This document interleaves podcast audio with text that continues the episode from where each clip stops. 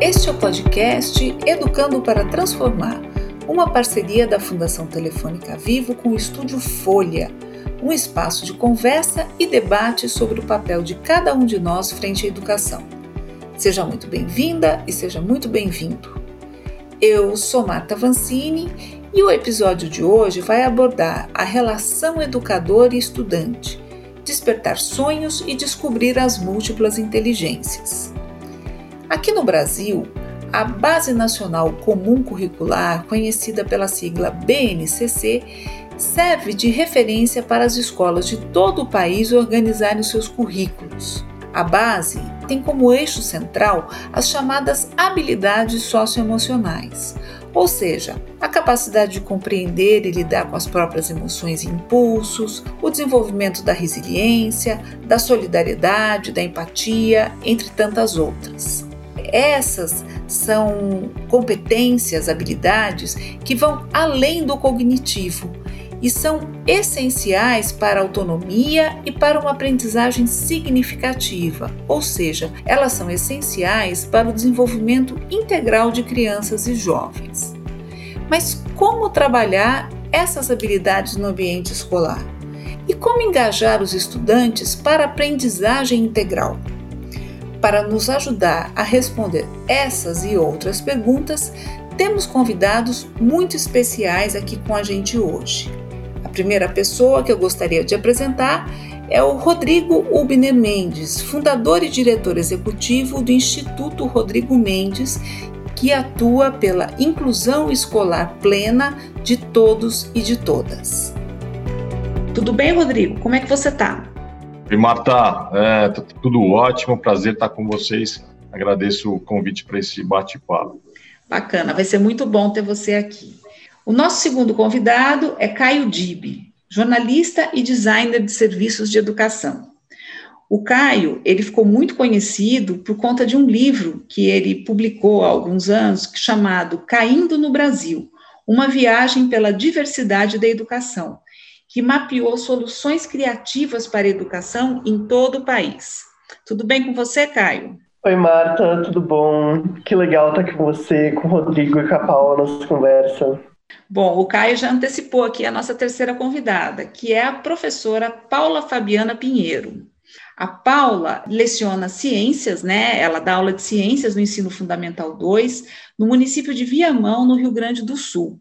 Ela é professora da rede municipal e ela tem uma atuação muito forte em projetos de diversas áreas, né? Projetos de sustentabilidade, meio ambiente, autoconhecimento, sempre procurando trabalhar a criatividade e o protagonismo dos estudantes. E você vai falar um pouquinho sobre esses projetos aqui para a gente, né, Paula? Olá, tudo bom? Sim, vou falar um pouquinho desses projetos. Agradeço muito o convite. Sempre é muito bom falar em educação, ainda mais com pessoas aí bastante qualificadas. Legal, gente. Então vamos lá. A primeira pergunta é a seguinte: vocês tiveram algum professor que os inspirou de alguma forma? A minha carreira na educação ela começou mais tarde, né? Então eu não posso dizer assim que eu tive um professor que foi meu, meu inspirador, mas eu tinha um casal de professores, ciências e geografia, que eram muito queridos. Isso sim, eu lembro da, da, da postura deles em sala de aula que me chamava a atenção, porque eles tinham mais uma escuta assim para gente. Então, Marta, eu, eu, tive a sorte de estudar numa escola né, que oferecia amplas oportunidades de aprendizagem na área do esporte. Também participei de um, de um grupo de teatro por, por dois anos, tive aula de música clássica, enfim experiências muito ligadas ao campo das, das competências socioemocionais. E tive vários professores né, que marcaram minha vida. Um deles se chamava Lélio, é, foi meu professor de língua portuguesa no primeiro ano do Fundamental 2. Então, trazendo duas características que eu acho que tornavam ele um professor diferente, um professor inesquecível. É, em primeiro lugar, ele era é, extremamente divertido, tinha um humor muito sofisticado, conseguia fazer piadas assim de fatos prosaicos sem perder a classe. E, em segundo lugar, apesar da, da escola ser razoavelmente conservadora, né, eu estudava num colégio alemão, na época considerado uma escola rígida, o Lélio adotava atividades alternativas que destoavam, acho, do convencional. Me lembro que a principal nota não vinha de provas, né, mas vinha de uma espécie de seminário. Então, cada aluno tinha que escolher um tema, pesquisar e se preparar e fazer uma apresentação oral que durava a aula toda. E eu falei sobre os mistérios das pirâmides do Egito. Você imagina, eu tinha 11 anos e até hoje eu tenho a memória né, de como foi ler, estudar, me organizar. E, e, e além de tudo isso, né, ele foi o único professor durante os 13 anos em que eu estudei nesse colégio alemão que levava a gente para ter aulas numa, num bosque que estava dentro da área, era um colégio muito grande, tinha uma das extremidades esse pedaço chamado bosque, e a gente ia lá discutir literatura com ele. Então, exemplos né, de ações e de um estilo, né, de uma forma de pensar a educação que eu acho que é muito contemporânea. Que interessante a história desse professor, Rodrigo. Me lembrou um pouco a história do Eurípides Barçanufo, que lá em 1900, em Sacramento, interior de Minas, fez um colégio chamado Colégio Allan Kardec, que tinha exatamente essas ferramentas. Não tinha prova, eram debates, ele fazia aulas pela cidade. Foi um colégio super inovador que ainda é pouco conhecido no Brasil. Parece meio clichê, mas um professor que me, me inspira até hoje é meu avô. Meu avô era engenheiro, desistiu da engenharia com 70 anos, resolveu ser professor de inglês. E ele é um professor que ele odeia livro didático. Fala que os livros didáticos e que as, os cursos de inglês tradicionais não alcançam os objetivos dos estudantes, que o grande negócio é você, ele não é professor, ele, é, ele faz treinamentos de inglês. E ele é super inovador no final das contas, porque ele entende os objetivos dos alunos, entende os sonhos dos alunos. Hoje tem 94, ele parou de dar aula com 92, mais ou menos e faz uma série de encontros presenciais, individuais ou em pequenos grupos, a partir das habilidades e dos interesses desses alunos. Então, ele faz tudo que a gente, quando a gente fala de inovação, educação, fala que tem que acontecer, mas ele não fala, eu sou inovador. Ele fala assim, isso tem mais sentido do que outro jeito de ensinar. Então, ele é um cara que me inspira muito porque, sem entrar no mérito de ser inovador ou não, ele vai encontrando estratégias para esses garotos e para esses adultos alcançarem os seus sonhos usando inglês de um jeito que é agradável para eles. Bacana, né? Vocês estão trazendo algumas coisas assim bem interessantes aqui né, que é a postura do professor, o tipo de atividade, é, a trabalhar em espaços não convencionais, é, essas características, isso é uma coisa inata do professor, ou isso está ligado a um funcionamento da escola ou a formação do professor? O que, que você acha disso, Paula? Então, e aí eu achei uma coisa muito interessante, que enquanto eu estava escutando o Caio, eu, eu me caiu uma ficha. Que quando eu era aluna, eu já não gostava do ensino tradicional que não cabia na gente, assim, né? Porque, claro, quando eu era criança, aquele, ok, aquele ensino mais tradicional não servia muito mais, assim, né? A gente tinha muito mais a brincadeira presente na nossa vida, questão lúdica, né? Que desenvolvia muitas questões de criatividade, colaboração, etc. Só que quando a gente teve uma professora muito ruim na escola, a gente fez o que era necessário, eu não vou dar exemplo aqui, porque a gente não precisa dar ideia ruim para os aludos, é, a gente fez o que tinha que fazer para tirar ela da escola, porque aquilo não nos servia. E, assim, junto com a outra colega, eu que organizava ali as, as atividades que a gente fez para retirar a professora da escola. Então, eu acho que esse incomodar né, com o que não serve veio dentro de mim desde sempre, assim, agora que eu estou me dando por conta. E por isso busquei uma formação além da universidade, para poder atender essa necessidade minha e dos estudantes, né? Para buscar uma coisa mais rica. Então, eu acho que tem uma questão pessoal junto, né? Cada profissional, dependendo de como é que foi a trajetória dele, dele se motivar a estudar, a buscar uma formação complementar. Ô, Paulo, eu adorei a tua história, mas eu acho que ser capaz de organizar uma rebelião para o professor que não está atendendo ir embora, eu acho que envolve competências socioemocionais profundas. Mas é um baita exercício de protagonismo mesmo, né? Você começou desde cedo a tomar frente uma situação que te incomodava, organizar com seus né, colegas estudantes e buscar soluções em conjunto para resolver o problema dessa professora que não estava dando certo. Isso. No, e eu segui nesse ritmo no segundo grau, que agora é ensino médio. Eu fazia literalmente rebeliões dentro da escola para reivindicar o que a gente queria. Eu, eu fui líder da turma durante os três anos, assim, né?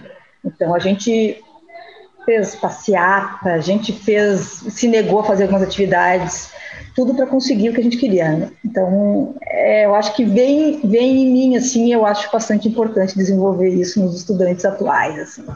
É, e hoje eu acho que tem essa questão que está no centro do currículo, né? Essa demanda, vamos dizer assim, para desenvolver essas múltiplas habilidades, inteligências que estão para além do cognitivo. Né? E como é que, na opinião de vocês, a escola pode se estruturar, pode se organizar para trabalhar essas múltiplas inteligências? Né? É, o professor precisa ter determinadas características, desenvolver, né? não é uma coisa inata necessariamente, pode ser trabalhado com formação de várias maneiras, mas como que a escola precisa uh, funcionar para que isso aconteça, para que os estudantes desenvolvam essa autonomia, essa capacidade de criar, de fazer, se conheçam, sejam protagonistas? Marta, sabia que essa pergunta é muito interessante, me fez lembrar de uma entrevista que eu fiz uns anos atrás com um diretor de uma escola do Rio de Janeiro, e eu perguntei qual é a dica que ele dava para um professor que queria desenvolver competências socioemocionais. E ele me falou exatamente isso, não é um professor, é a escola toda que precisa estar em conjunto trabalhando para isso. Então, acho que essa, esse consenso, né, esse norte em comum é uma das primeiras dicas importantes para isso acontecer. Queria até saber como a Paula tem feito em Viamão, que é uma rede que não é só a escola, é a rede que tem feito muita inovação né, nesse sentido. É, em Viamão, a, a rede tem o que a gente chama de é, escola inovadora, né? É, que é a escola Aurora, que eles deram o nome. Não são todas, né? Temos algumas, e aí, como é que isso funciona? Cada escola vai desenvolver o seu projeto para ser inovador. A escola que eu trabalho, ela tem o xadrez no componente curricular, né? Não sou, assim, muito a favor de homogeneizar o xadrez no currículo, né? Porque a gente está homogeneizando os estudantes de novo. Mas é uma porta que se abriu para a gente se tornar Aurora, e aí buscar outros projetos para tentar uh, fazer isso assim, né? A escola ser um ponto de referência, na verdade, para desenvolver isso nos estudantes. Porque como é que a escola deveria funcionar? A gente deveria botar os estudantes e a comunidade lá dentro, para depois montar o que seria a escola, ouvindo os estudantes e os responsáveis deles, junto com os funcionários, corpo diretivo, etc na medida do possível, trazer junto à secretaria, nesse momento que fosse estabelecer o que, que ia ser a escola daquele território. Porque a escola ela tem que funcionar transformando o território que ela atende, né? Eu acho que esse é o principal objetivo da escola. Então, é um todo. O professor sozinho não vai fazer nada, nada. E é tão engraçado que é um todo, que enquanto o Caio estava falando, eu estava lembrando. Quando eu vou tentar fazer uma coisa diferente, um planejamento que os estudantes participem muito mais, que sejam mais protagonistas, que eles desenvolvam as atividades da aula, que vão ser realizadas em aula, é mais fácil fazer isso com sexto do que com o nono. Porque eles vão num condicionamento de sempre fazer as mesmas atividades da mesma forma, que lá no nono é difícil romper isso. E, ou seja, uma escola, para ser de educação integral, para ser realmente transformadora, ela tem que estar lá no infantil, toda alinhada até o fim, quando tem ensino médio também, né? Até o fim dos anos de estudo da, daquele indivíduo, né?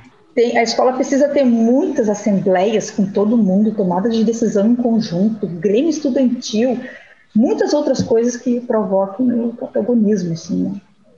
Acho que é por aí. Aproveitar essa bola levantada pela Paula sobre protagonismo e espaço de fala, a gente há algum tempo recebeu um, um relato do professor Bruno dos Santos, um professor que dá aula na, na, na rede pública de Belém do Pará. Ele tinha acabado de receber um, um novo aluno, uma turma do ensino médio, chamado André, e estava se perguntando como é que ele faria para ensinar física para essa turma, dado que o André era cego eles decidiram produzir é, materiais é, que favorecessem a compreensão desses conceitos da ótica, né, por, por meio do tato.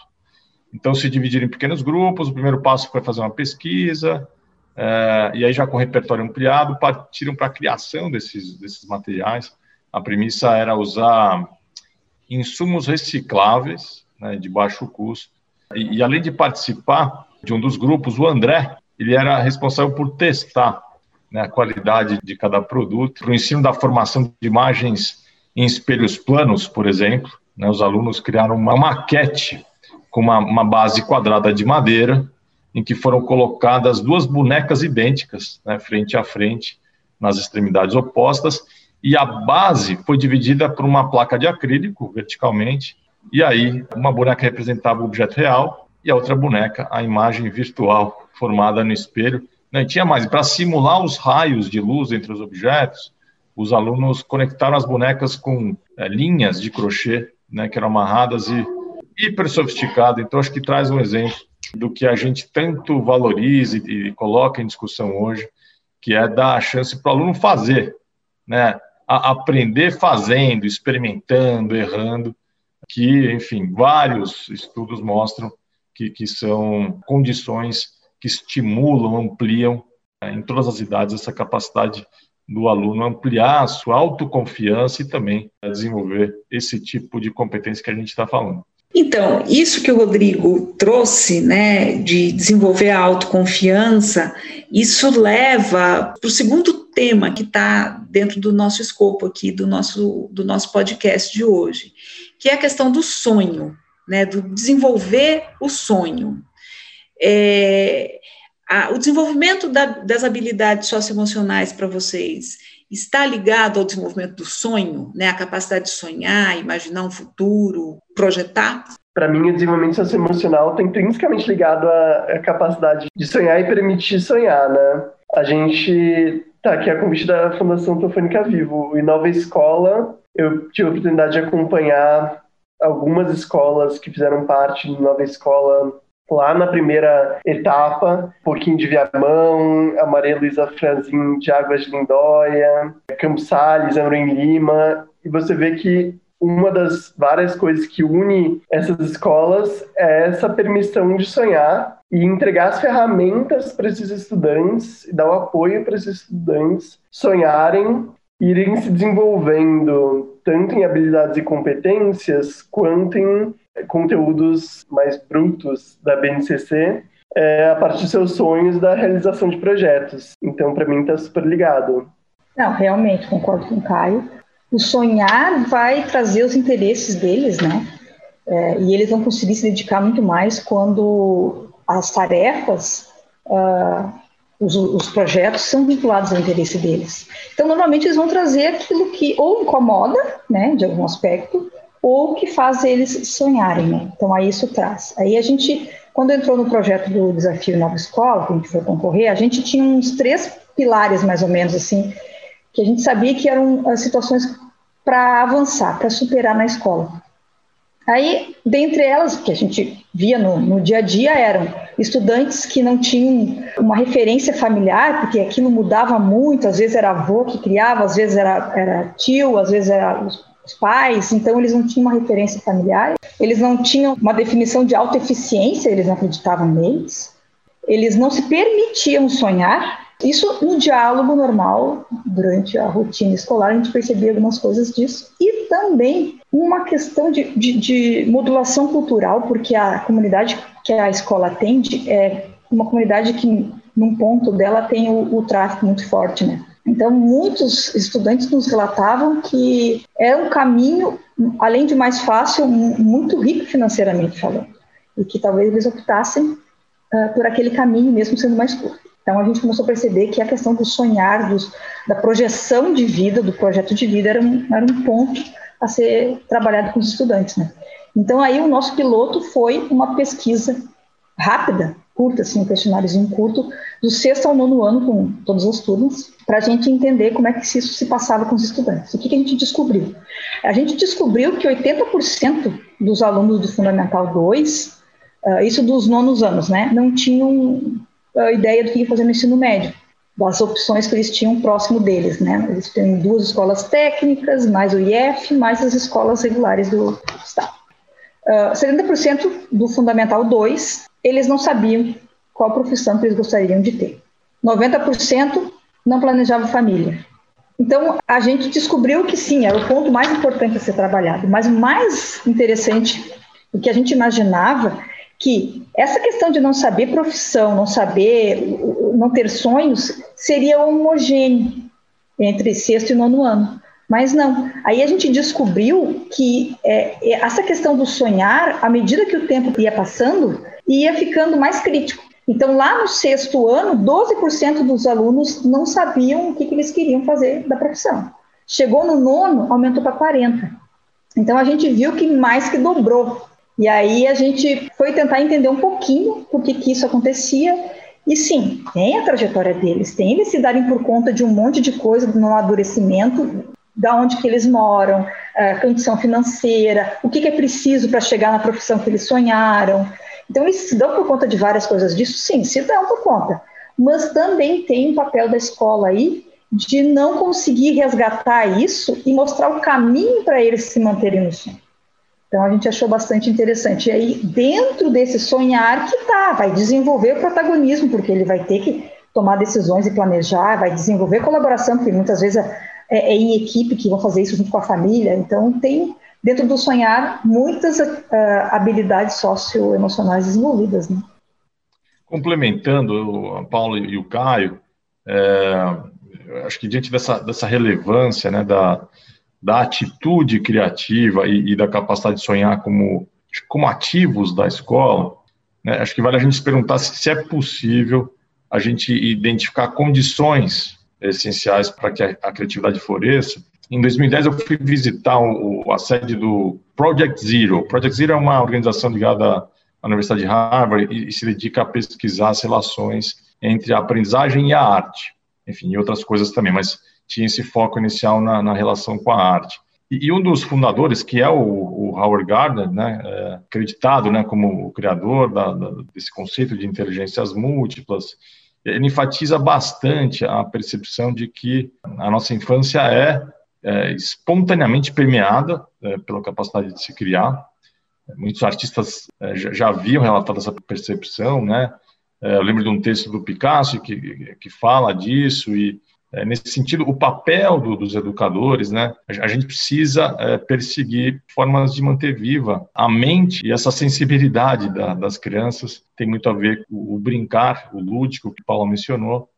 Então, ao invés de, de ficar impondo percursos engessados, né, que enfatizam a memorização das informações. Né, a gente precisa estimular também é, a criatividade em todos os níveis. E, e para que isso seja possível, só trazendo um pouquinho de, de um aspecto mais de pesquisa, o, o Gardner é, destaca alguns ingredientes né, que ele considera fundamentais, trazendo aqui, escolhendo alguns aqui, acho que o primeiro é desafiar os alunos para criarem soluções de problemas, acho que o caso que eu trouxe e a história da Paula sendo uma rebelde, no bom sentido, é, acho que, que, que, são, são né, trazem um pouco isso para a vida real, é, expor os alunos ao, ao, risco e tolerar erros, né, tolerar erros, isso é uma dificuldade da escola. Então, segundo ele, a gente, se a gente não for instigado, né, dificilmente a gente vai ter é, a chance de ser criativo e de e ser capaz de sonhar. E só para fechar, com relação ao, ao segmento dos uh, estudantes com deficiência, que é o foco do trabalho do nosso instituto, né? Eu tenho trabalhado muito nos últimos anos com a necessidade da gente mudar o nosso olhar, né, no sentido de, de perseguir altas expectativas para todo aluno. E esse segmento, né, a gente herda, a gente tem uma, uma, um histórico muito, muito negativo, que influencia muito a própria abordagem do professor. Né? É muito comum né, o professor, quando recebe uma criança com deficiência, já incorporar, de certa forma, uma expectativa muito baixa em relação ao que aquele aluno vai atingir, até onde ele vai se desenvolver. E o aluno percebe isso.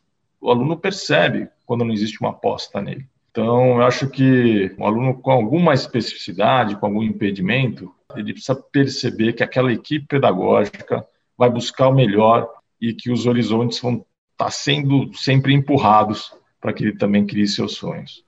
Gente, eu tenho uma pergunta para vocês. Falando nessa questão dos sonhos, de acolher erro, de valorizar as potencialidades de cada um, a gente tem falado muito da escola, né? Mas eu, tanto nas minhas visitas quanto em uma breve experiência de professora, sinto que um dos grandes desafios da escola para fazer esses caminhos que a gente está falando aqui é estar tá com a família e com os responsáveis juntos, né? Muitas vezes as famílias e os responsáveis acabam para a escola sendo grande impeditivo de fazer transformação em educação, de acolher os sonhos, de acolher as potencialidades, de desenvolver habilidades. Eu queria ouvir um pouco de experiências que têm acolhido as famílias e dicas que escolas e professores podem encaminhar para a família ser uma parceira nesse processo e não ser um impeditivo para a gente avançar no que a gente está conversando. Não, estou me lembrando aqui, gente, a gente teve um período de visitar escolas nas, nas capitais da, que, que hospedaram a Copa do Mundo, era um projeto com o Unicef. Quando a gente fazia as entrevistas, a gente olhava para cinco, cinco dimensões. A gente olhava para a gestão escolar, para as políticas públicas e, e para a questão das famílias, também era uma das, das dimensões. E e uma, uma estratégia que eu vi se repetir em várias regiões do Brasil, que me pareceu muito eficiente, era a criação de espaços de diálogo, rodas de conversa, que a gente explora muito com, com os alunos, né? mas com as famílias. E, e a gente ia sempre um pouco já com essa proposta da escola se repensar buscando um projeto pedagógico inclusivo. Então, dando um exemplo né, do, do quanto esse acho que essa ferramenta é potente, muitas mães e pais eram resistentes à questão da inclusão, ou porque, enfim, eram inseguros, ou porque tinham dúvidas se seria de fato melhor proposta para crianças com impedimentos intelectuais, assim por diante. E é incrível, né, o quanto essa possibilidade de você externar suas angústias, né, de você ser escutado de uma forma honesta e franca, e, e ser apoiado por uma mediação atenta, né, acho que tem um papel muito importante da escola de fazer a mediação da conversa, o quanto isso desconstrói, né, o quanto isso dá condições de a gente mudar pontos de vista e, e caminhar para uma comunidade escolar que apoia todos esses, vamos dizer, essas características de uma escola para o século XXI que a gente defende. Então, eu, eu vou ficar com esse exemplo aqui, Marta, rodas de conversa, chamando os pais com uma mediação qualificada para discutir questões complexas. Então, eu acho que a gente está chegando aqui num ponto muito bacana, porque a gente está falando de sonhos, desenvolvimento de habilidades é, socioemocionais, e a gente está falando também de inclusão. Eu acho que são esses três elementos estão bastante conectados, porque na medida em que a escola não tem um olhar homogeneizante, né, para os estudantes, ela consegue fazer aflorar o que cada um é. E aí, já um pouco caminhando aqui para o nosso encerramento, né? É, eu queria ouvir de vocês como é que vocês percebem essa relação, né? Talvez começando pelo Rodrigo, você acha que esse desenvolvimento, esse foco da escola nas habilidades socioemocionais pode tornar a escola mais inclusiva e aí também como um campo em que cada um pode ser o que é, pode se desenvolver, enfim, sonhar, projetar, crescer, se desenvolver de maneira integral?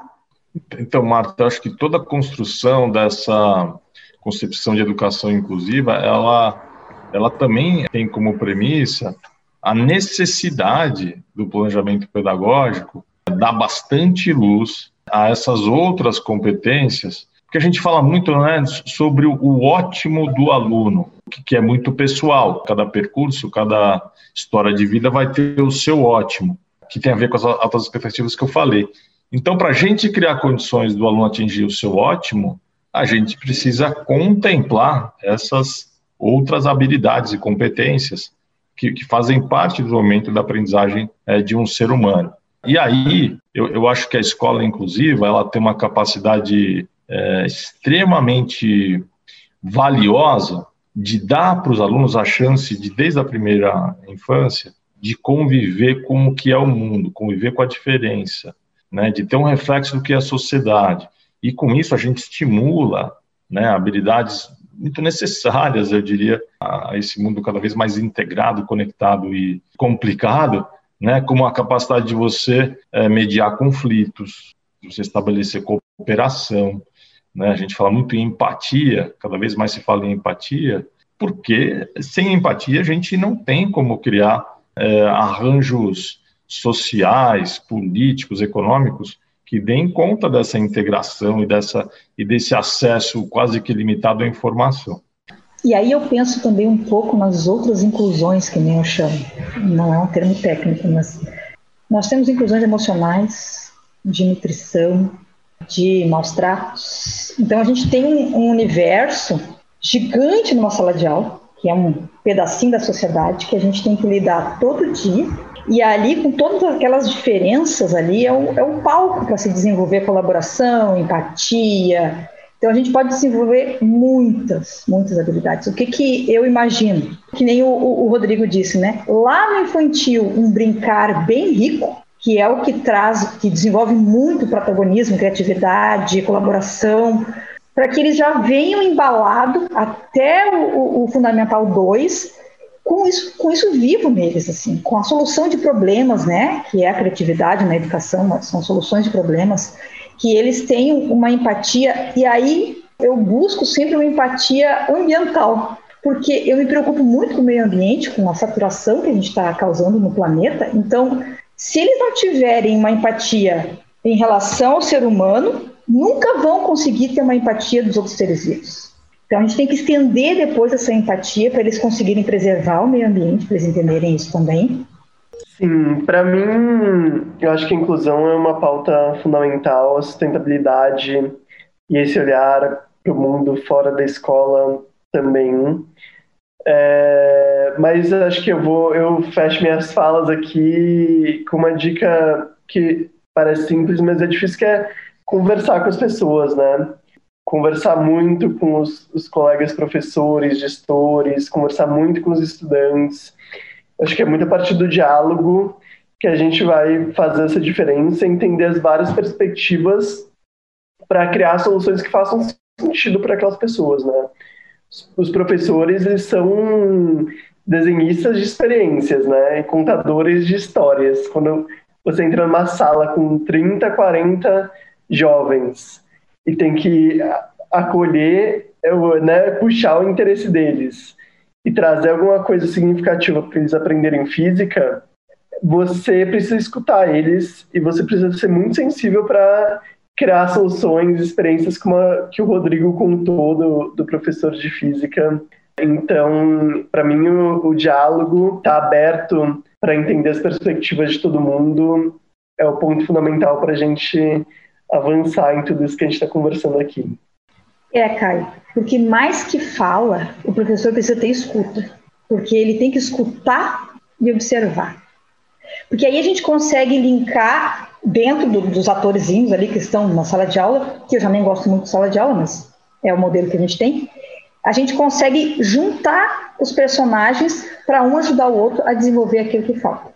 Então, assim, se eu escutar, se eu entender quais são os interesses, se eu montar um projeto com os interesses deles, vai ser muito mais fácil deles aprenderem como eu tenho que escrever o, o relatório, como é que foi a história até chegar ali, é, é a parte física ou química de uma bomba. Uma vez eu fiz um trabalho sobre bomba atômica com os alunos, que era o interesse deles, fizeram até uma maquete, estudando química ali, vamos lá, os átomos e tal. Então, se a gente fizer uma escola a partir da comunidade dos estudantes, de acordo com os interesses deles, a gente tem uma, uma chance muito maior de sucesso. Em meio a todas essas histórias, a gente chega ao fim do terceiro episódio do podcast Educando para Transformar que é esse projeto conjunto da Fundação Telefônica Vivo e o Estúdio Folha.